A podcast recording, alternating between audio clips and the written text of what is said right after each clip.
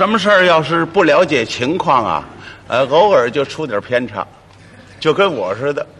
我在天津啊，有一次，北京朋友多，上天津去，我接到他的信呢，他是下午三点的大快车，往这个东北齐齐哈尔去的，买了这个站台票，过了天桥，车来了呢。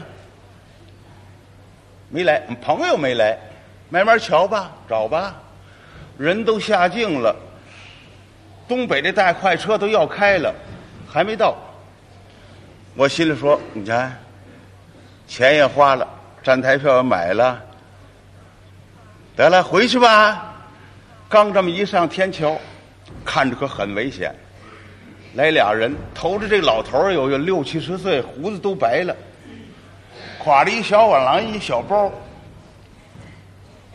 后边这小伙子呢，扛着行李卷老头在前边，小伙在后边，一边有打这天桥往下跑啊，一边说：“坏了，哎呦，太晚了，车要开了。”小伙子不碍事，这老头多大危险？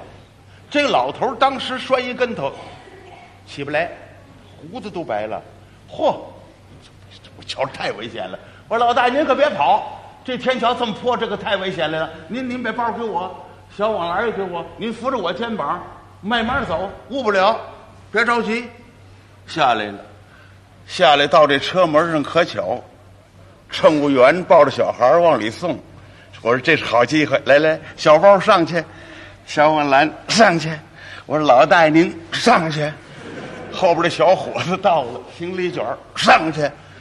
行李卷刚上去，乘务员过来了。哎，表上扔东西了，你看不见这车都动换了，这车走了。我想这多好啊，见义勇为。这小伙子怎么样？冲我运气。我说你怎么冲我运气呀？他照膀子这儿，他给我一掌子。你怎么意思你？啊？你把这老头扔上去，你认识他吗？我说你这怎么说话呢？我这白帮忙啊，我还得认识，你认识吗？我怎么不认识啊？那是我大爷，我上哈尔滨，他送我上站，你把他扔上去，我怎么办呢？